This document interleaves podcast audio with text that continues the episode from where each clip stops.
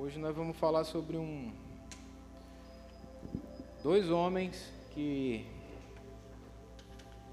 surpreenderam Jesus, dois centuriões, oficiais romanos que chocaram Jesus, que surpreenderam Jesus, deixaram Jesus de boca aberta com a sua fé. Jesus, a ponto de Jesus falar, eu nunca vi fé como essa em todo Israel. E eu estava hoje, essa semana, na verdade, pensando nessa palavra, pensando nesse, nesse texto de Mateus. Queria que você já abrisse lá sua Bíblia em Mateus 8. A gente vai ler do verso 5 ao verso 13, ao verso 13. E conta a história desse centurião. E nós vamos falar de dois centuriões aqui. Vamos falar primeiro mais profundamente desse centurião, mas vamos falar de dois homens que tinham, que tinham cargos altos no exército romano e que encontraram Jesus em situações diferentes. O centurião ele, ele, ele era um tipo de, de, de soldado, né, de capitão, que tomava conta de uma chamava centúria, né, que era um grupo de 100 soldados. Então ele era um líder de 100. E para a gente entender o contexto que estava acontecendo aqui, antes desse, desse encontro desse centurião com Jesus, Jesus tinha curado um, um leproso. E eu estava lendo o texto antes de Mateus, que aí vocês vão ver em Mateus 7, Mateus 8 mesmo, do versículo 1 até o versículo é, eh, 4, tem uma parte interessante que eu estava lendo o texto antes de chegar na história do centurião e fiquei percebendo, porque é, em algumas traduções fala que Jesus meteu a mão na chaga do leproso. E eu fiquei pensando assim, a chaga de um leproso, um leproso, todo mundo sabe o que é um corpo com lepra, né? Amém, gente? Todo mundo sabe o que é uma ferida infeccionada, inclusive dá até bicho. Eu fiquei observando Jesus diante daquele leproso, e ele não tocou assim, né? ele meteu a mão dentro daquela ferida infeccionada, e o centurião olhando aquela cena. Imagina aí, a gente vai ler a história para vocês entenderem. Imagina Jesus curando aquele leproso, o leproso chega diante de Jesus, Jesus vai, bota a mão na ferida infeccionada do leproso. O centurião olha para aquilo e fica pensando: meu Deus, quem é esse homem? Porque é um sacerdote, era um homem que de fato e de verdade não poderia nem estar encostando próximo a um leproso, até porque os leprosos eles não tinham acesso ao povo, não tinham acesso às pessoas normais, eles andavam isolados em cavernas, porque eles não podiam chegar perto das pessoas comuns. Imagine de um sacerdote da estirpe de Jesus, né? Porque Jesus era sacerdote, amém? Jesus era sacerdote, então assim era, como assim? E o centurião lá, um homem de autoridade, um homem que tinha cem homens que estavam debaixo do seu governo, que não precisava se submeter a ninguém, até porque os romanos olhavam os judeus como escravos. Então, aquele homem, a visão daquele homem diante de Jesus era assim: esse homem é um curandeiro, ele é um escravo. Ele é do, do, meio dos escravos aí, ele é um homem que faz curas aí, mas ele é do meio do nosso. É, os, os judeus são nossos escravos, então ele é um escravo também. Mas a gente vai perceber que a fé desse homem é tão profunda que nos ensina várias coisas. Amém? A gente vai descobrir no final que a gente precisa ter a fé como a fé desse centurião. Vamos lá para a história? Mateus capítulo 8. Versículo 5. Depois que Jesus curou lá o leproso, né? Tendo Jesus entrado em Cafarnaum, apresentou-se-lhe um centurião implorando. Isso aqui a gente já começa a ter uma, uma, uma coisa interessante. Um centurião que implora. Como assim? Né? Um homem que tinha poder, um homem que tinha autoridade, chega diante de Jesus e começa a implorar ele já via Jesus de uma forma diferente. Amém? E apresentou-se no centurião, implorando: Senhor, Senhor, o meu escravo, o meu criado jaz em casa, de cama, paralítico, sofrendo horrivelmente. Ele chega diante de Jesus, eu imagino que ele deva ter se ajoelhado ali diante de Jesus, Senhor, em outras palavras, eu vi o que o Senhor fez com o leproso. Eu vi que o Senhor é um Deus, que o Senhor de fato não é o escravo, mas muito pelo contrário. Eu vi que de fato eu preciso aprender, eu preciso que o Senhor me ajude, porque o meu criado, e não era da família, né, mas ele tinha essa pessoa, esse empregado dele, como um parente, a ponto dele sair dos seus afazeres e ir pedir a cura. Então existia uma relação de amor muito profunda entre ele e esse empregado. Né? Ele, ele, esse empregado era tratado como alguém da família, ele sai, para tudo que ele está fazendo e vai atrás de Jesus. Diz assim: Senhor, o meu criado, o meu filho, alguém da minha casa, o meu empregado está terrivelmente paralítico, paralisado. Eu não sei o que aconteceu. Eu tenho poder sobre 100 homens, mas eu não tenho poder de curar o meu empregado. Eu tenho poder, então existe uma centúria que são 100 pessoas das quais eu tenho autoridade e tenho poder sobre eles. Mas só o Senhor tem o poder que eu não posso ter, que é o poder de curar. Olha que profunda essa história. Vamos mais para frente. E Jesus disse o que? Eu irei curá-lo. Vamos lá na tua casa. Eu vou lá com você. Já que você tem poder sobre cem homens, mas não tem poder de curar, eu vou lá na sua casa. Agora olha a resposta desse homem. Olha como nós precisamos aprender com ele o que é ter fé. Olha a resposta dele. Mas o centurião respondeu: Senhor, eu não sou digno que o Senhor entre na minha casa. Mas apenas manda com uma palavra e o meu rapaz será curado. Senhor, peraí, Senhor, não. Eu, eu não sou digno que o Senhor entre lá. Daqui mesmo. O Senhor só manda uma palavra. Se o Senhor mandar uma palavra, eu sei que vai acontecer. Porque eu sei que o Senhor tem poder. Então não precisa o Senhor, o Senhor se deslocar, não. Eu creio na palavra. Se o Senhor disser daqui que ele vai ser curado, ele será curado. E pronto e acabou. Mais para frente. Pois também eu sou um homem sujeito à autoridade. Tenho soldados, as minhas ordens, e digo a este: vai, e ele vai. E ao outro: vem, e ele vem. E ao meu servo: faze isso, e ele, e ele o faz. E ouvindo isso, admirou-se Jesus e disse e disse aos que, aos que o seguiam: Em verdade vos afirmo que nem mesmo em Israel achei fé como essa. Digo-vos que muitos virão do Oriente e do Ocidente e tomarão lugares à mesa com Abraão, Isaque e Jacó no reino dos céus, ao passo que os filhos do reino serão lançados fora nas trevas, e ali haverá choro e ranger de dente. Então disse Jesus ao centurião: Vai-te e seja feito conforme a tua fé. E naquela mesma hora o servo foi curado. Vamos aplaudir o Senhor por esse, por esse milagre maravilhoso. Amém? Uma das coisas mais interessantes que a gente vê aqui nesse texto é que esse homem ele não tinha uma fé baseada em misticismo, né? O que é misticismo? Eu preciso de algo para que eu possa ter um objeto na mão para eu colocar a minha fé para saber que eu vou estar tá protegido, por exemplo, né? Isso é muito comum na nossa cultura, no nosso país. Nós somos um povo místico, não é verdade? Desde pequeno a gente aprende que alguma coisa a gente tem que ter um amuleto, tem que ter alguma coisa para a gente se apegar, para dizer, não, isso aqui vai te proteger. É ou não é? Ou eu estou em outro lugar do, do, do planeta? Eu estou no Brasil, amém? Nós somos um povo místico. O que, que acontece? O homem chega diante de Jesus, né? para pedir a cura para o servo dele.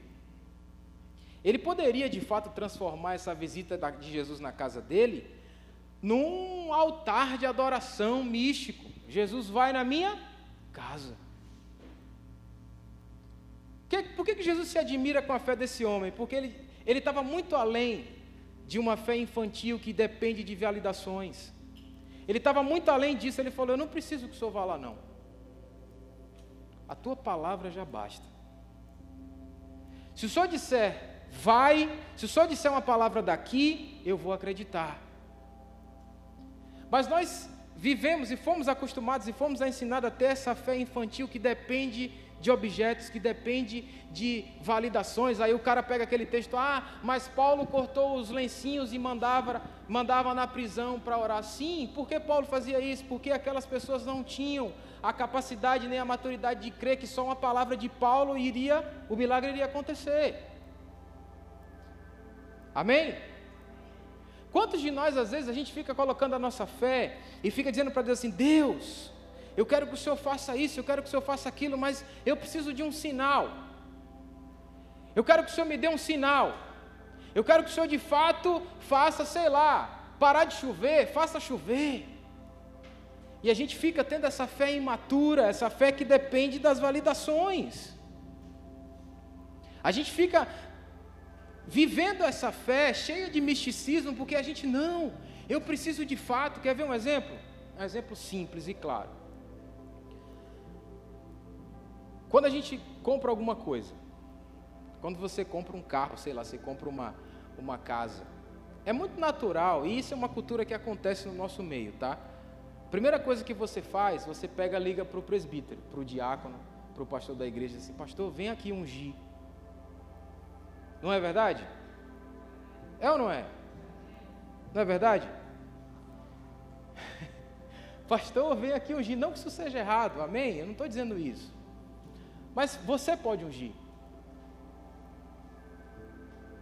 Lucas 10, 19, Jesus diz: Eu vos dei poder e autoridade para pisar em serpentes, escorpiões e em toda força do maligno, e nada vos causará dano algum. Amém? Vamos aplaudir a Ele porque Ele é bom. Você tem autoridade. Eu não estou dizendo isso que você vai dizer assim, ah, então não vou chamar mais. Não, chama. Né? Se você, não, eu preciso chamar o pastor. Amém, chama. Mas eu estou dizendo que às vezes a gente fica tão viciado nessas coisas que a gente baseia a nossa fé só na fé do pastor, na fé do presbítero, na fé do diácono. Não, a sua fé precisa estar alicerçada na palavra. Porque vai ter um momento que você pode não encontrar o pastor, que você pode não encontrar o presbítero, que você pode não encontrar o diácono, e vai ter que ser você. Então, essa nossa fé cheia de misticismo foi ensinada para a gente de forma errada. Foi ensinado que a gente tem que, por exemplo, quer ver um exemplo que acontece muito? A oração do copo com água. Amém? Nossa, Woody, então quer dizer que, tipo, é errado eu botar o copo com água? Não, eu não estou dizendo que é errado. Eu estou dizendo que a sua fé ainda não amadureceu para você acreditar e entender que não precisa de copo com água para Deus fazer as coisas acontecerem na sua vida.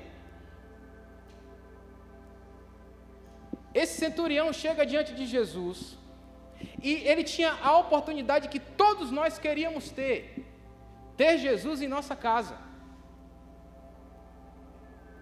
Ele teve uma oportunidade que todos nós queríamos ter um dia, Jesus em nossa casa. Quem não queria que Jesus fosse na sua casa aqui? Levanta a mão. Eu quero. Quantos queriam? Amém? Eu perguntei errado também, né? Quem não queria, ninguém quer. Ninguém vai levantar a mão. Quantos querem? Eu quero Jesus na minha casa. Você chega diante de Jesus e diz assim: Vamos lá na sua casa. Você vai dizer: Agora. Vou chamar o Uber. Eu quero o Senhor na minha casa. Esse homem entendeu a autoridade de Jesus. Ele falou assim: o senhor não precisa ir lá, não, porque eu sei quem o Senhor é. Eu sei que o Senhor é um homem que tem a autoridade suprema. Então o Senhor não precisa ir, o Senhor só precisa falar e as coisas acontecem. Eu não preciso que o Senhor faça, que o Senhor vá na minha casa, porque se o Senhor for na minha casa, vai virar uma peregrinação mística. O povo vai ficar invadindo a minha casa para dizer: Jesus, Jesus esteve aqui, vai trazer um monte de doente para lá, para o povo dos doentes ser curado. Não, não precisa disso. Quando nós vivemos uma fé madura, nós não precisamos de validações, a gente sabe. Quando eu tenho uma fé madura, eu não preciso ficar em casa, sair de manhã, orar o Salmo, o Salmo 23, e aí eu esqueço que às vezes orei o Salmo 23, aí eu não, meu dia vai ser terrível. Não, acabou, meu dia vai ser uma bênção daqui para frente, ponto. Eu não fico preso às religiões, eu não fico preso aos atos religiosos. Isso acaba, isso zera. A gente não tem tempo para ficar, não, Jesus, eu quero fazer disso um culto místico, eu quero que o Senhor vá lá e o Senhor sente na mesa e tal. Não, acabou, o Senhor não precisa ir. A tua palavra vale mais do que o ato do Senhor ir lá na minha casa. Eu não vou perder, eu não vou fazer o Senhor perder o seu tempo. Então a primeira coisa que a gente precisa aprender com esse centurião é que a nossa fé precisa estar baseada na autoridade de Jesus. Quando a gente entende que Jesus é a autoridade suprema, quando a gente entende que Jesus é de fato e de verdade o homem que de fato mudou a história do planeta, que colocou um ponto antes dele e depois dele. Não existiu nenhum outro homem que fez isso na face da terra. Vocês já perceberam isso? Sempre nos livros de história tem lá, antes de Cristo e depois de Cristo, ele foi o único, o poder, a autoridade dele é suprema. Quando a gente entende quem é esse Jesus e o que Jesus é, e que essa autoridade não depende de validações, a gente começa a amadurecer na fé. E ter maturidade de fé é quando você para de descer aquela criança que fica pedindo: Senhor, eu quero um sinal. Eu quero um sinal. Eu quero que o Senhor me dê um sinal para que eu saiba que o Senhor é de Deus, que, o Senhor, que isso é de Deus, que isso que eu estou fazendo é de Deus. Quando você tem uma fé madura, o sinal acontece dentro do seu coração. Você escuta a voz dele. Você não precisa de um sinal externo. Ah, Udi, então é errado eu pedir um sinal? Não. Diga para o seu irmão, é só imaturo mesmo. Mas você vai amadurecer. Amém? Diga para ele, você tem tempo ainda de amadurecer na fé. Olhe para ele, dê um sorriso. Vocês estão muito sérios hoje. É o frio, é? O que está acontecendo? O bom é que a gente ainda tem tempo. Quando a gente vai vivendo a nossa fé em Cristo, quando a gente vai passando por situações, quando a gente vai passando por dificuldades, a gente sabe quem é o nosso porto seguro. A gente sabe quem é esse, que, quem é esse homem que tem autoridade. E no versículo 8, olha o que é que diz aí no versículo 8. Vamos voltar aqui. Mas o centurião respondeu: Senhor, eu não sou digno que o Senhor entre na minha casa. Mas apenas manda com uma palavra e o meu rapaz ficará curado. No versículo 9 ele diz o seguinte: Pois também eu sou homem sujeito à autoridade. Eu tenho cem pessoas abaixo de mim. Então eu sei o que é autoridade para cima e para baixo.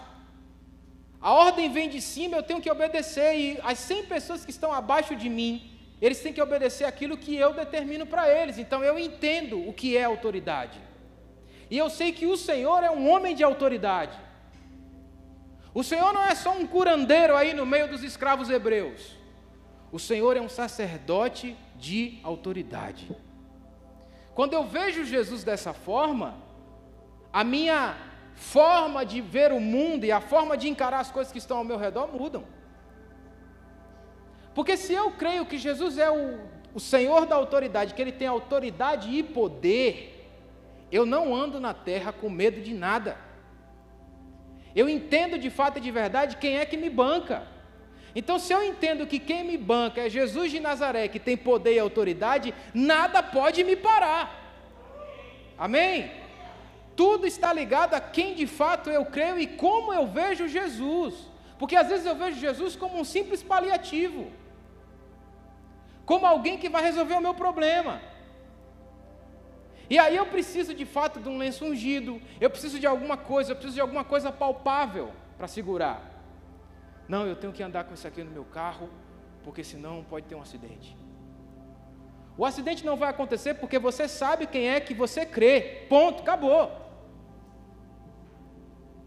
Esses dias eu estava conversando com a pessoa, deixa eu, eu fiquei lembrando as histórias assim, encaixa na palavra. Esses dias eu estava conversando com a pessoa, E aí a pessoa chegou para mim e falou assim: Udi, eu estava ali, estava correndo ali na Noide, eu não vou dizer, que vocês conhecem, a maioria conhece.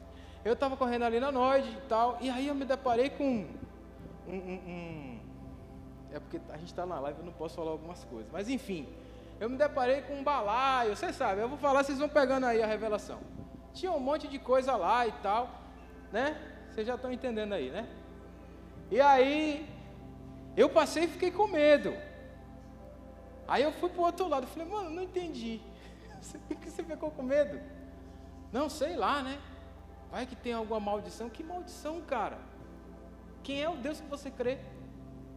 Se o Deus que você crê é tão pequeno assim, então para de crer nele, porque ele não serve. É? Para de crer nele porque ele não serve. Se você anda com medo na vida, se você anda de fato. Claro, ah, então você quer dizer que a gente não pode ter medo? Não, eu não estou dizendo isso. Eu estou dizendo que o medo crônico de tudo é falta de fé. Você anda panicado com tudo o tempo inteiro, tudo lhe abate, tudo fica assim, meu Deus, e aí, como é que vai ser? Calma, calma. Você precisa olhar para Jesus e ver Jesus como poder e autoridade. Eu falei, e você tem autoridade, acabou. Você não tem que andar na rua com medo. E aí ele falou assim, é mesmo, né? Eu falei, pois é, repense quem de fato Jesus é para você. Porque às vezes você está na igreja o tempo inteiro, você anda na igreja, você vem para os cultos, você vem para quatro, cinco, agora vem para o culto de manhã, vem para o culto de noite. Participa de todas as lives que a igreja faz. E aí você não entendeu ainda quem Jesus é para você. Às vezes a nossa fé ela tende sim a ter momentos de oscilação. Mas tem uma hora que eu tenho que barrar isso, eu tenho que dizer, não, peraí. Jesus é o que para mim? Ele é de fato o homem que tem o poder e a autoridade? Jesus de fato é para mim o, aquele que vai liberar a palavra e eu acredito que a palavra vai acontecer sem ele precisar ir? Eu me lembro de uma vez aqui na igreja teve uma pessoa que estava com dor de cabeça, aí a gente estava terminando, tá, acho que estava terminando o culto, alguma coisa assim, e a pessoa falou assim, Udi, ora por mim porque eu estou com dor de cabeça. Então falei assim, ó, não dá tempo de orar. Você crê que você pode ser curado agora? Amém. Crê. Então amém, vai para casa e você vai ser curado. Eu fui embora. Né? E aí, depois eu perguntei à pessoa, fiquei pensando, meu Deus, será que a pessoa não ficou chocada com isso? Eu perguntei à pessoa, e você ficou chocada? Eu falei, não, eu entendi. Eu tenho que crer, acabou. Às vezes a gente fica tão preso ao ato religioso, né? Não, eu preciso de alguém para apoiar a minha fé. Eu preciso que Jesus vá lá em casa. Eu preciso que, sabe, alguém tem que botar a mão na minha cabeça. Bota a mão na sua cabeça você. E ore. E tome posse da autoridade que Jesus já te deu lá em Lucas 10, 19. Porque senão a gente vai vivendo a nossa vida cristã como um monte de meninos mimados que depende sempre, sempre, sabe, eu preciso dessa validação, eu preciso que o Senhor me dê isso. Ah, será que o Senhor vai me dar? Eu quero que o Senhor me dê um sinal. Não, se Ele disse que vai te dar, Ele vai te dar. Se Ele disse que não vai te dar, Ele não vai te dar e ponto. Acabou. Amém? O centurião já estava fazendo uma coisa que a gente só aprendeu depois de muito tempo. Antes dos discípulos adorarem a Deus em espírito e em verdade, esse centurião já estava fazendo.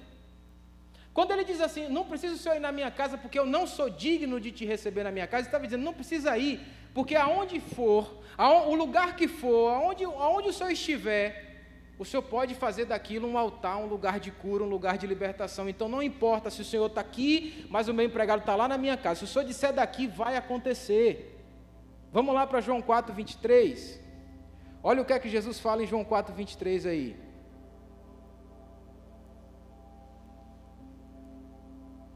Vamos ver se é isso mesmo.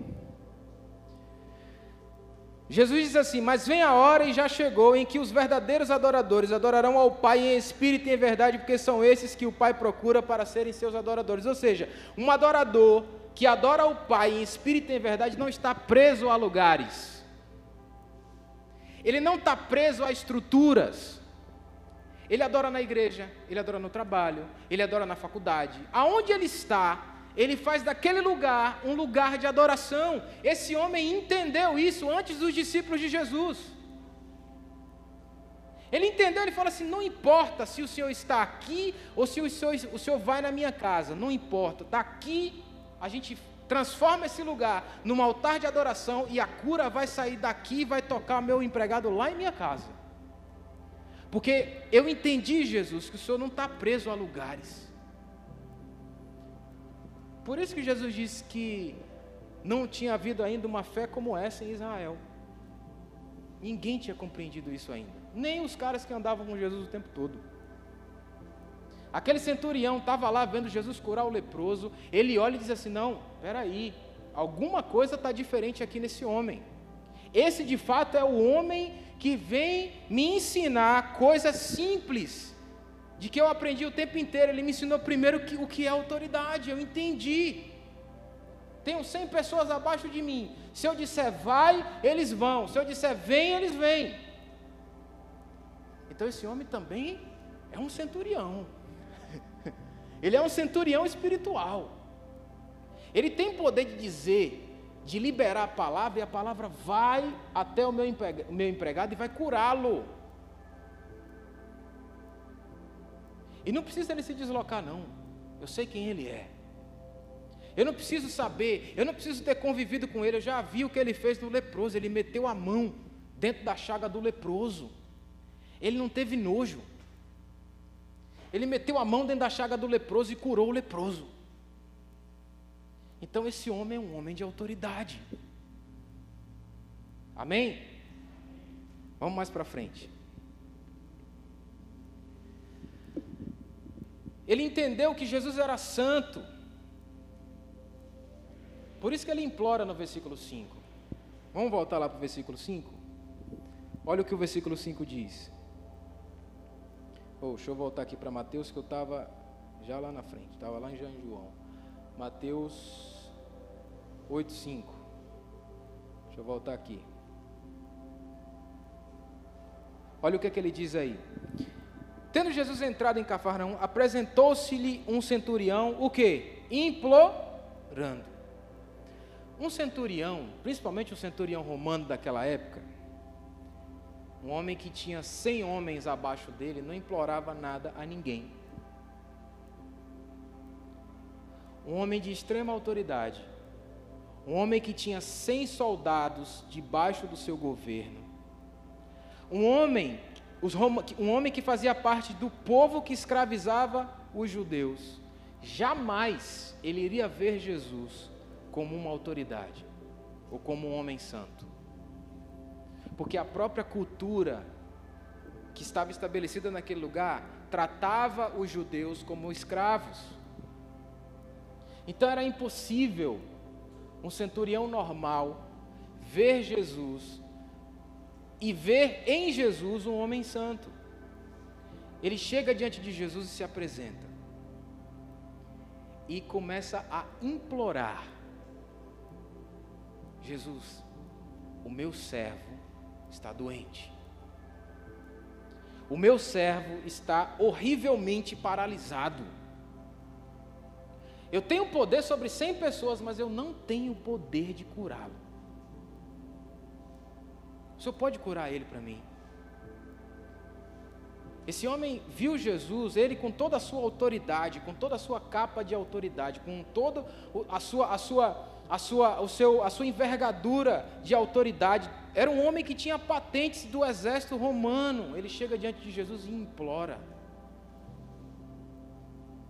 Ele chega diante do Rei dos Reis, do homem que verdadeiramente tinha o poder e autoridade. E ele diz: Não, eu reconheço.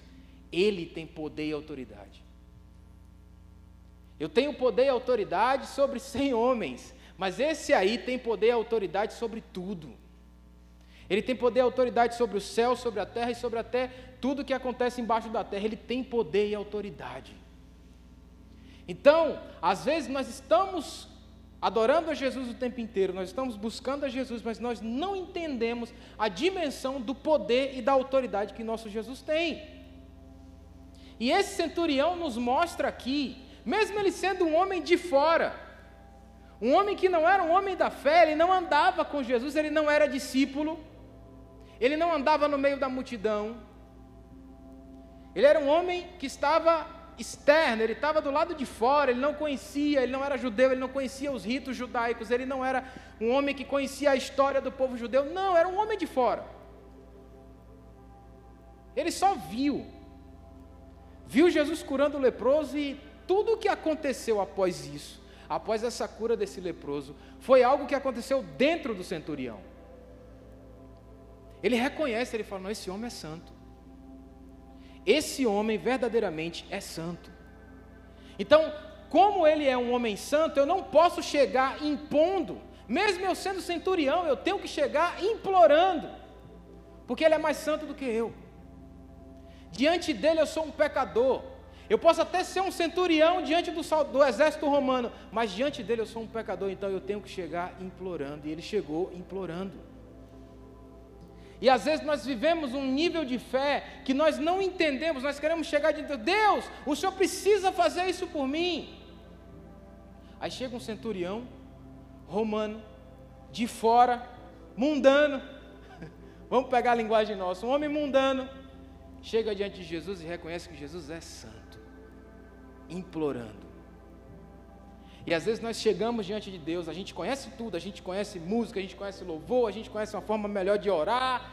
A gente chega com toda a nossa prepotência, dizendo: Deus, o Senhor tem que fazer por mim, isso por mim. Aí chega o centurião romano e ensina para a gente: se você, se, você, se você não olhar para Jesus como um Deus santo, você não vai ter nada dele porque nós somos pecadores e Ele que é o santo. Então não se chega diante de um homem santo dando ordens. Não se chega diante de um homem santo que você reconhece como santo e que você é pecador. Não se chega diante de um homem desse impondo as coisas. Ele chega diante de Jesus e implora. Implora: O Senhor pode curar o meu empregado? Eu sei quem o Senhor é. Eu sei que o Senhor tem poder e autoridade. Portanto, o Senhor pode curar o meu empregado. Jesus, Jesus se propõe aí na casa dele. Jesus fala assim: Vamos lá. Onde é a sua casa? Vamos lá. Ele não, Jesus, espera aí. O Senhor é santo demais para entrar na minha casa. Eu não vou fazer da sua entrada na minha casa um show para cobrar ingresso para dizer assim: não, o senhor vai lá na minha casa, cura meu empregado, eu vou fazer aqui um culto das sete semanas em que Jesus está na sua casa. Não. Ele diz: não. Não tem misticismo, não tem nada disso. Só a tua palavra basta. O que o Senhor disser está dito, porque eu reconheço o teu poder e a tua autoridade. Eu sei quem o Senhor é. Eu sei quem o Senhor é porque eu vi o que o Senhor fez na vida desse, desse leproso. E à medida que o milagre estava acontecendo, o milagre físico estava acontecendo na vida daquele leproso, estava acontecendo uma mudança no coração daquele centurião também. Porque ele entendeu, ele falou assim: Eu não tenho como receber esse homem na minha casa, porque eu sou pecador. Ele se arrependeu ali diante de Jesus, ele disse assim: Olha, o Senhor é um Deus que tem poder e autoridade, o Senhor é santo e eu não posso receber um homem santo na minha casa. Porque a minha casa é uma casa de pecado, eu sou pecador. O Senhor é santo, o Senhor é bom, o Senhor é poderoso. Então eu não vou, não posso receber o Senhor na minha casa. O Senhor é santo. E eu sou pecador. Eu sou um homem que tenho muitos erros. Só alguém que tem um coração arrependido tem a capacidade de reconhecer os seus erros. Só alguém que entende de fato e que consegue se enxergar, que olha para dentro, consegue perceber a sua fragilidade humana diante de um homem santo como Jesus. E ele está lá, diante de Jesus, vendo aquele homem santo, reconhecendo a autoridade de Jesus, coisa que nem os discípulos que andavam com Jesus ainda tinham entendido quem Jesus era. A ponto que Jesus perguntava: vem cá, é, o que, que o povo diz sobre mim aí? Aí uns diziam: oh, o, senhor é Mate, é, o senhor é Elias, né? O senhor é João, mas nem entre eles eles sabiam quem Jesus era de fato. Toda, toda hora eles perguntavam: nós largamos é, é, emprego, família, a gente vai receber o quê? O que, que a gente vai receber, Jesus? Cada um aqui largou suas coisas. Quando você tem certeza de quem é o seu Deus e quem Jesus é para você, essas perguntas não existem. Você não fica perguntando sobre as, as recompensas que você vai ter. Porque você confia. Quem confia, não pergunta. Quem confia não fica buscando, Deus, eu quero que o Senhor me dê um sinal. Sabe qual é o maior sinal que Deus deixou para toda a humanidade na face da terra? A Sua palavra. Amém? Então nós não precisamos apoiar a nossa fé em sinais. A minha fé precisa estar apoiada na palavra. O sinal é um bônus. Amém? O sinal é um bônus. Deus pode te dar um sinal? Pode. Pode sim. Mas para fortalecer a sua fé e a minha fé, que às vezes está imatura e fraca. Ele vai, deixa eu fazer um sinal só para dar um plus. Mas o problema é que a gente se vicia em querer apoiar a nossa fé só nos sinais. Deus, eu quero que o Senhor, sabe, faça alguma coisa. Deus pode te revelar muita coisa em sonho? Pode. E engraçado é que às vezes as pessoas têm muito sonho comigo. Deixa eu contar uma coisa para vocês. As pessoas sonham muito comigo. Às vezes eu recebo uns áudios assim: Ah, Udi, eu tive um sonho com você que seu carro vai bater. Seu carro vai virar. Aí eu falei: E você orou? Porque se Deus te revelou, revelou para você, então qual é a sua obrigação? Orar para repreender. Não, eu falei: Então vai orar agora. Para não falar outra coisa, eu chamo de abençoado. Vai orar agora. Mas a gente fica muito preocupado assim, ah, eu tive um sonho e tal. Amém. Ok, os sonhos Deus mostra, Deus posiciona, para que a gente tenha direcionamentos. Mas se Deus te deu um sonho em relação a alguém, antes de você ligar para a pessoa, ore. E com o seu poder e com a sua autoridade, quebre, porque a autoridade está sobre você. Acabou. Amém? É direto, de vez em quando, agora parou mais, mas tem um tempo atrás aí, que toda semana eu recebi um áudiozinho. Ah, Deus me deu um sonho assim. Eu, como é o sonho, irmão? E eu ficava lá. E ah, graças a Deus que o WhatsApp agora dá para acelerar duas vezes. Aí, pru, antigamente não, tinha que ouvir o áudio de cinco minutos. O sonho foi assim. E era só sonho de coisa braba. Morte com tiro, com carro virando, não sei o quê. Quase aqueles filmes de, de, de, de Hollywood que tem tiro, porrada de bomba o tempo inteiro. E eu falava, não, tem que orar, irmão, ore e quebra isso aí. Vamos orar junto. Teve um, que eu, teve um que eu liguei, eu achei tão fantástico, eu falei, deixa eu ligar. falei, vamos orar junto agora, vamos quebrar esse negócio agora. Amém? Amém. Aí ele ficou esperando eu orar. Eu falei, não, você que vai orar, foi você que teve o sonho, então Deus falou para você, você ora e você quebra, acabou. Se eu não vivo uma fé dessa, se eu não vivo um nível de fé desse, eu não tenho como dizer que creio em Jesus, que eu não tenho como dizer que Jesus tem poder. Porque às vezes Jesus tem poder na hora que eu quero que Ele me abençoe, na hora que eu quero que Ele abra as portas para mim, mas eu, Jesus fica parecendo um acessório místico na minha vida. Ele só tem poder em algumas situações. Né? Ele só tem poder em alguns, alguns, algumas situações isoladas. Não, Jesus é dono, ele, ele é dono não, ele é o poder e a autoridade personificada. É Ele. Amém? Quantos creem nisso? Agora, quando o irmão orar, ligar para você, mandar um áudio dizendo que sonhou, uma coisa terrível com você, geralmente é sonho de, de, coisa ruim. Ninguém diz assim: olha, eu sonhei com você, que Deus vai te abençoar, não sei o quê. É muito raro esses sonhos assim, né? Não é verdade? Todo mundo só diz: ah, nossa, tive um sonho que você vai, sei lá. Aí Cassinha está ali estudando para passar no, no, no, no concurso, a pessoa tem um sonho. Ah, que você não vai passar. Ninguém diz assim, poxa, eu tive um sonho que você vai passar, né? É difícil. É difícil. E aí eu falo, não, ora, mano, quebra esse negócio. Amém? É só aquele sonho que o carro vai quebrar, que não sei o quê, que, que o carro vai virar, que não sei o que. Eu falei, meu, meu amigo, Deixa os meus anjos que guardam meu carro em paz, eles já têm muito trabalho. Deixa eles em paz, eles já estão trabalhando. Amém?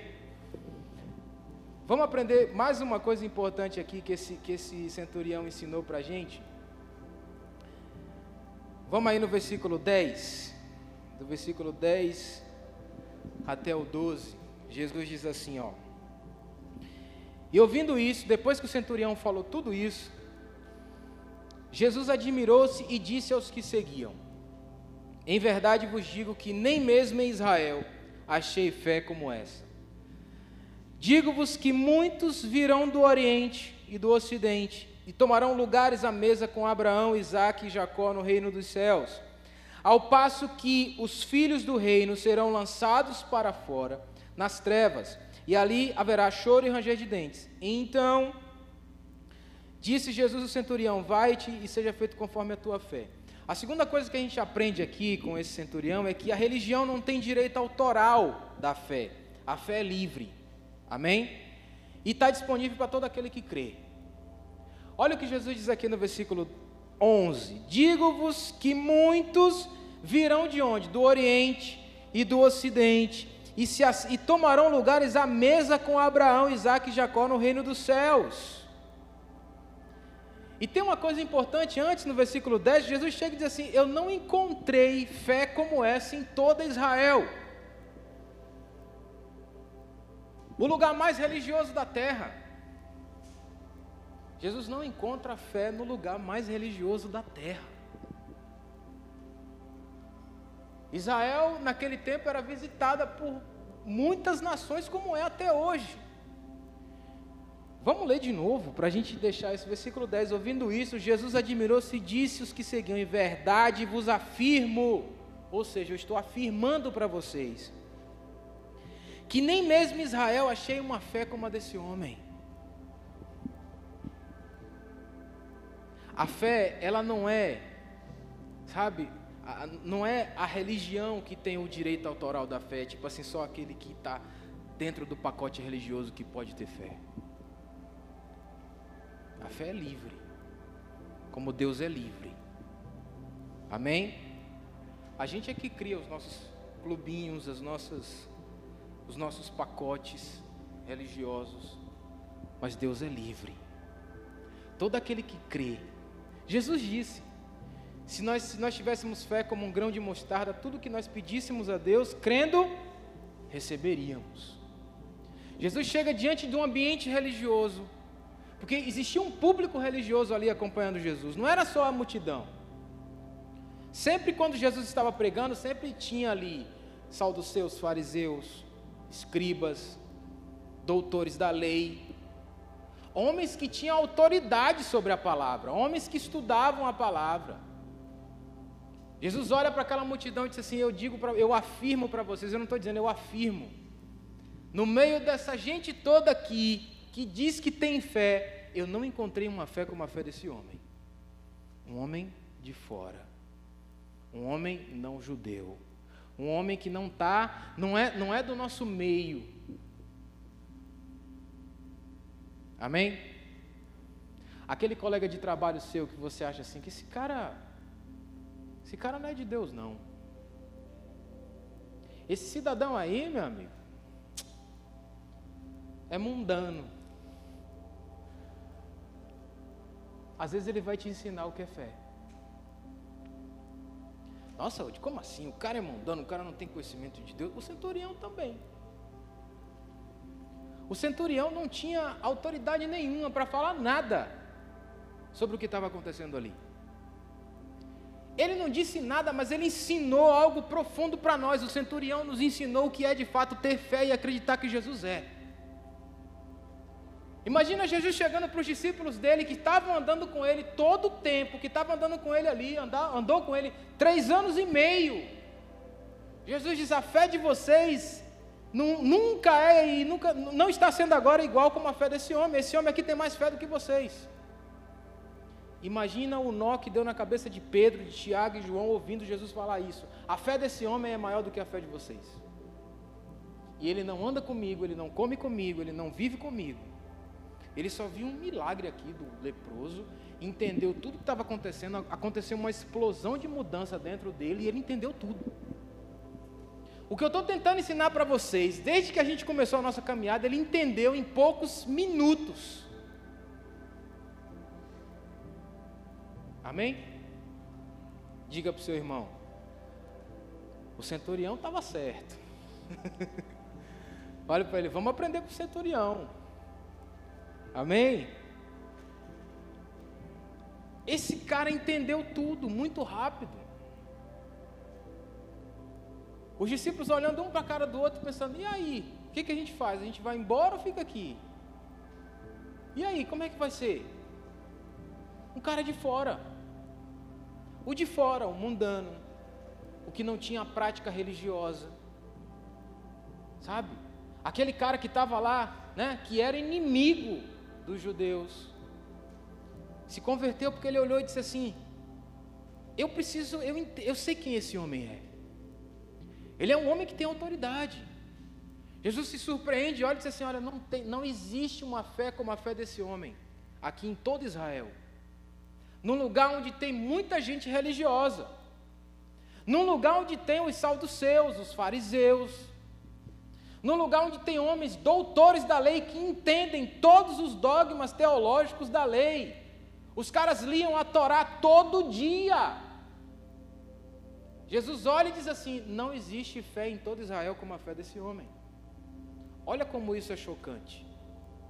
Olha como isso vai de encontro a todo o protocolo religioso que às vezes a gente cria na nossa cabeça. A gente cria, a gente acha assim, não, eu só vou encontrar fé quando eu estiver com os meus irmãos lá no culto. Às vezes você pode encontrar fé no lugar que você menos espera. O porteiro do seu condomínio pode passar um dia, ver você passando um dia de carro triste, e ele dizer assim: Deixa eu orar por você. Ah, mas o cara é mundano. E aí? Como é que faz? E se ele for um centurião que vai ensinar para você o que é ter fé? Amém? Amém, gente? Vocês estão aí? Vocês pensaram naquele porteiro do condomínio, mas o cara bebe todo domingo. Chego lá na porteira, fico buzinando para ele abrir, ele não abre. Deus não está preso à religião. Amém? Deus não está preso às caixas que nós criamos. Deus é livre. E Ele usa quem Ele quiser, do jeito que Ele quiser, da forma que Ele quiser. Não importa. Nós é que somos limitados para entender as coisas. Mas às vezes Deus geralmente geralmente Deus vai usar pessoas que não têm nem muito conhecimento dele para nos ensinar muitas coisas. E um exemplo claro é esse centurião aqui. Segunda coisa que a gente aprende aqui, nesse, nessa parte aqui, é que Deus inclui quem nós excluímos e chama para sentar à mesa e chama para comer junto pessoas que a gente não gosta. Olha o que diz aí o versículo 11. Eu digo para vocês, isso aqui ele está falando para a cúpula religiosa da época ali, mas inclui para a gente também que às vezes nós temos o nosso, a nossa porcentagem de religiosidade. Vamos lá. Jesus diz assim: ó, digo-vos que muitos virão do Oriente e do Ocidente e tomarão lugares à mesa com Abraão, Isaac e Jacó no reino dos céus. Ele está dizendo o seguinte: olha, essas pessoas que vocês excluem, essas pessoas que vocês ficam dizendo assim, ah, eu não gosto de Fulano. Ah, eu não me dou bem. Um negócio que falavam muito antigamente, que era assim: o santo não bateu. Né? Quem já ouviu essa expressão? É antiga. Amém, irmão. Revelem suas idades, em nome de Jesus. Ah, o santo não bateu. Por que, que não bateu? Você não tem o Espírito Santo, então não vai bater nunca. Quando tem o Espírito Santo, aí dá liga, né? E aí às vezes a gente fica assim, ah, eu não me misturo com fulano, eu não gosto de fulano. Aí Jesus diz, olha, vai vir gente do Oriente, do Ocidente, gente de todo lugar, de todas as culturas, de todas as raças, que vão entender o que é se assentar à mesa com Abraão, Isaac e Jacó, e vai ter lugar para esse povo lá. Então essas pessoas que aquela pessoa no seu trabalho que você exclui diz assim, fulano é mundano, fulano não vou andar com fulano, porque fulano é mundano, essa pessoa, Jesus disse assim, olha, ele vai se assentar à mesa também. E se eu chamar ele para se assentar à mesa também? De manhã aqui a gente cantou aquela música, né? Como é, Sam? Cadê Sam? A música do menino que foi para a escola, tinha a festinha da escola, e ele não levou a merenda, ele canta o que, Sam? Eu não trouxe nada para a mesa, né? Eu brinco com os, com os meninos aqui, tipo, essa música é para traumatizar. Né? O cara foi para a festinha de aniversário, não levou nada, ele fica cantando, eu não trouxe nada, apenas uma fome, uma sede. Mas é uma música bonita. A gente canta essa música e de fato é uma realidade. Quando fala o seguinte, eles vão assentar-se à mesa, o que é que Jesus está dizendo aqui? A, religio, a religiosidade de vocês impede, cria paredes, faz com que pessoas não se acheguem pela fé à cruz. Então, essas pessoas, quando as pessoas não se achegam até a cruz por conta das paredes que vocês criam, elas de fato não conhecem essa fé genuína, sem, sem misticismo. Elas começam a dizer assim: Poxa, eu não posso ter fé porque para que eu creia em Jesus eu preciso fazer, mudar tudo. Eu preciso parar de fazer essas coisas. E a pessoa fala assim: Ah, eu só vou para a igreja quando eu parar de fazer isso. É o contrário. Você precisa vir para a igreja para parar de fazer. Amém? Tem gente que fala assim: ah, eu não vou para a igreja porque eu ainda faço isso. Não. Todos nós estamos no processo de mudança e no processo de transformação. Então é, é mudança diária a cada dia, transformação diária. Amém? Nós não somos santos. E um exemplo claro é esse. O centurião ele olhou para Jesus e disse: Jesus ele é santo. Mas Jesus chega e diz assim: Olha, esse homem que não é santo, vai ensinar para vocês o que é ter fé, vai ensinar para vocês o que é andar em fé, o que é caminhar sem precisar de validações humanas, sem precisar de amuletos. Esse homem é um homem que vai ensinar para vocês, porque ele é um homem que tem uma fé maior do que a de vocês, vai ensinar para vocês que são religiosos, que ficam o tempo inteiro lendo, lendo, lendo, mas não colocam nada em prática. Esse homem, que é um homem externo, que é um homem de fora, vai ensinar para vocês o que de fato é ter fé e encontrar o caminho da cruz através da fé. E aí no versículo 12, Jesus, Jesus ainda vai mais fundo ainda. Ao passo que os filhos do reino, olha que coisa interessante. Isso aqui é muito sério. Ao passo que os filhos do reino serão aonde? Lançados fora. Jesus literalmente diz assim: olha, os religiosos, aqueles que andam de fato presos à religiosidade, que de fato são como sepulcros caiados, porque se você lê o livro de Mateus inteiro, Mateus é mais pesado, né? Se você ler Mateus inteiro, você vai ver Jesus batendo contra a religiosidade o tempo inteiro, do capítulo 1 ao último. Ele chama os fariseus de raça de víboras, ele chama os seus de sepulcro caiado. Jesus nunca teve problema com os pecados humanos. O problema de Jesus era com a hipocrisia humana. Sempre foi esse. Se você pegar os livros lá, Mateus, Marcos, Lucas e João, e ler a história de Jesus e a relação que ele tinha com esses líderes religiosos, nunca foi com a questão do pecado, da prostituta que foi pega no ato de adultério. O que, que ele fez? Tá lá, gente, é só a gente ler. Filha, cadê os seus acusadores? Todos foram embora. Eu também não vou te acusar. Vai, porém não peques mais. Para o pecado tem perdão. Mas para a hipocrisia tem que ter conversão. Se eu não me converto de fato e de verdade, eu não tenho como desfrutar do perdão de Deus. Então Jesus chega e diz assim: Olha, vocês ficam colocando barreira nas pessoas, mas vai chegar gente do Oriente, vai chegar gente do Ocidente, vai se assentar à mesa e vai comer com Abraão, Isaac e Jacó. Eu sempre falo que Deus inclui quem a gente exclui. Diga para o seu irmão: Deus inclui quem a gente exclui. A religião faz a gente criar as paredes. A cruz vai e derruba. E diz: não, a graça é para todos, a fé é para todos. Todo que crê, todo que crê vai receber. Amém? Parece louco a gente falar isso, né? A gente fica assim: meu Deus, como assim? Mas nós estamos lendo no texto. Amém?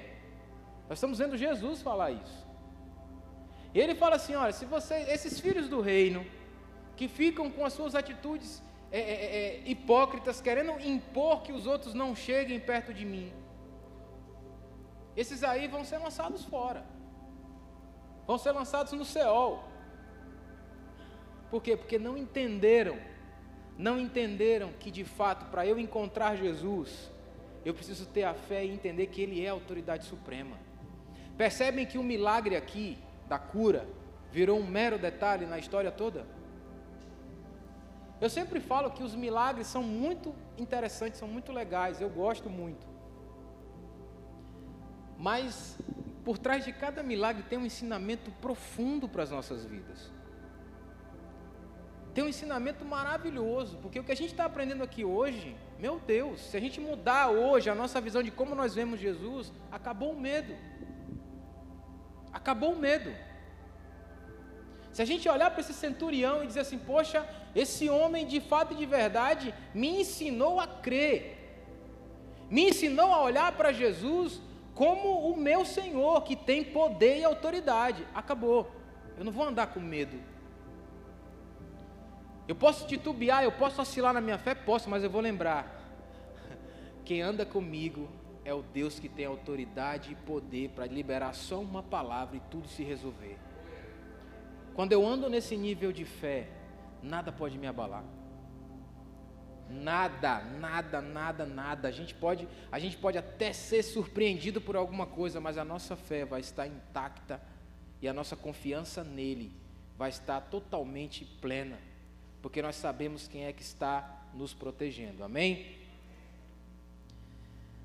Mateus 27, vamos lá para Mateus, vamos ver agora, é, já para a gente finalizar o que o outro centurião também viu em Jesus. Jesus tinha um negócio com os centuriões aí, viu? Mateus 27.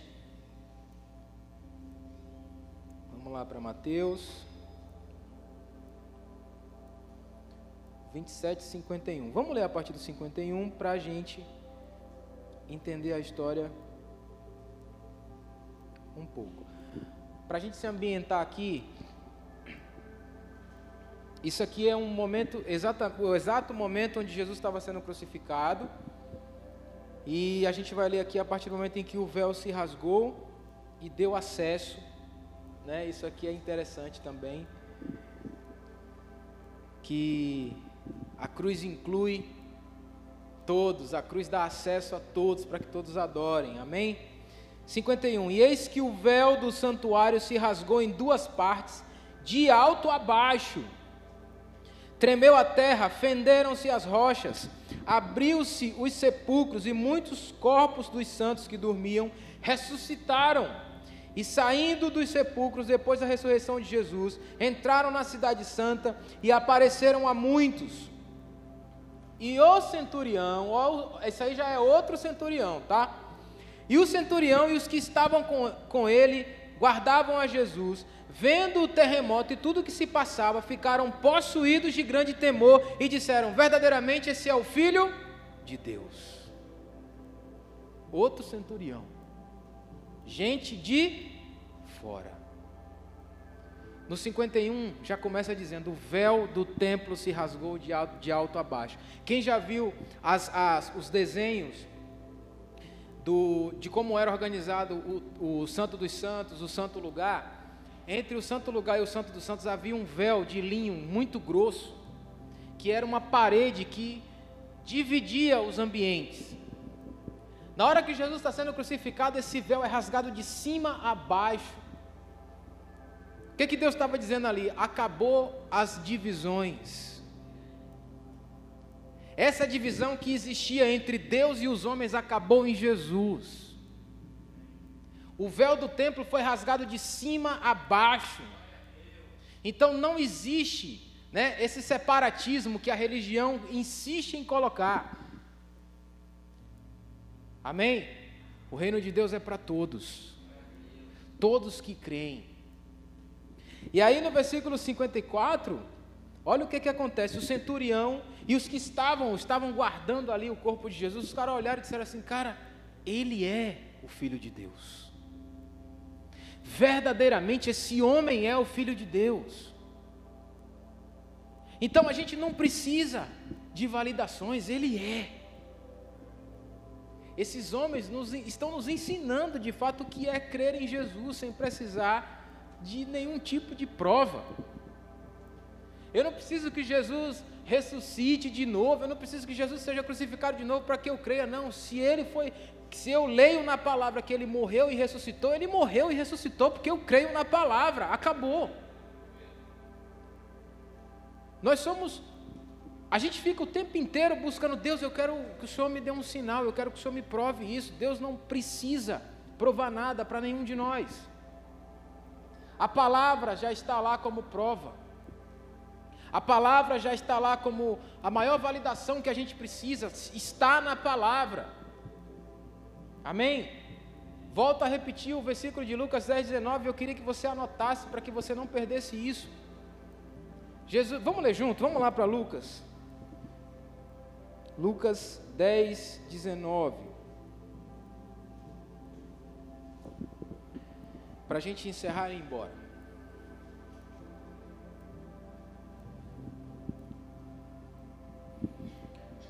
Jesus disse assim: Eis que vos dei autoridade para pisardes em serpentes e escorpiões, e sobre todo o poder do inimigo, e nada, absolutamente, vos causará dano. Amém? Nada. Quando eu ando na vida crendo que eu tenho esse poder e essa autoridade, eu não ando com medo. Eu não ando de fato como alguém seguro, porque eu sei quem me segura. Eu sei quem me garante. Eu sei quem de fato é o meu suporte, que é Ele. Quando eu troco o meu olhar, quando eu não olho para Jesus como alguém, como um milagreiro que vai me dar uma bênção, quando eu olho para Ele como o Senhor que tem poder e autoridade, tudo ao meu redor muda, porque o meu olhar muda. Eu não estou olhando para Jesus como o, o, o, o, milagreiro que vai me dar uma bênção. Eu estou olhando como o Senhor que é que tem poder e autoridade, que tem poder e autoridade absoluta sobre tudo. Então eu não vou andar na terra com medo. Eu não vou andar, sabe, com medo de, ah, a pessoa no trabalho, ah, tem uma pessoa no trabalho que está me olhando diferente, o que, que será que está acontecendo? Não importa, vou tratar ela bem com todo amor. Acabou. Por quê? Porque eu sei quem me banca. Amém? É por isso que nós não temos que andar com medo. É por isso que nós, é, tem pessoas que não entendem quando Jesus diz assim, não andeis ansiosos por coisa alguma. Quando você olha com esse olhar, não faz sentido a gente andar ansioso. Por mais que a gente saiba que existem N problemas emocionais, N problemas de ansiedade, mas a Bíblia nos diz. Essa semana eu estava aconselhando uma pessoa e falando exatamente sobre isso. Está passando por um, um, um período difícil e foi buscar ajuda psicológica. E eu disse Amém. Você precisa fazer tudo o que o psiquiatra mandou você fazer, você precisa fazer todas as, todos os remédios que você precisa tomar, você vai tomar. Só que tem um detalhe: para você sair de qualquer coisa, precisa de decisão. Não adianta o médico psiquiatra te passar um remédio, não adianta o psicólogo te ajudar se você não tomar decisão. Você precisa tomar a decisão. Deus ele já te deu a segurança e o controle de que Ele está em tudo. Mas você precisa tomar a decisão de sair. Amém? Então não importa qual é o teu problema. Não importa. Quantas pessoas ficaram. E a gente fica mesmo, né? A gente entende. Nesse, nesse, de, de, de um ano para cá, de mais de um ano para cá, né? março do ano passado para cá, a gente entende como a gente ficou apavorado veio uma onda, a gente perdeu. Eu perdi essa semana uma pessoa muito querida por conta do Covid. A gente perdeu pessoas. Nós perdemos pessoas, amigos, parentes, familiares, pessoas que a gente amava. E é nessa hora que a nossa fé, ela parece que vai encolhendo, ela vai ficando assim, sabe? A gente fica pensando assim, meu Deus, e agora? Como é que vai ser isso? Mas é nessa hora que a gente tem que buscar a força, a gente não sabe de onde, porque não é da gente, é dele. A gente tem que buscar forças nele e olhar para ele como esse centurião olhou. E dizer: Ele tem o poder e a autoridade.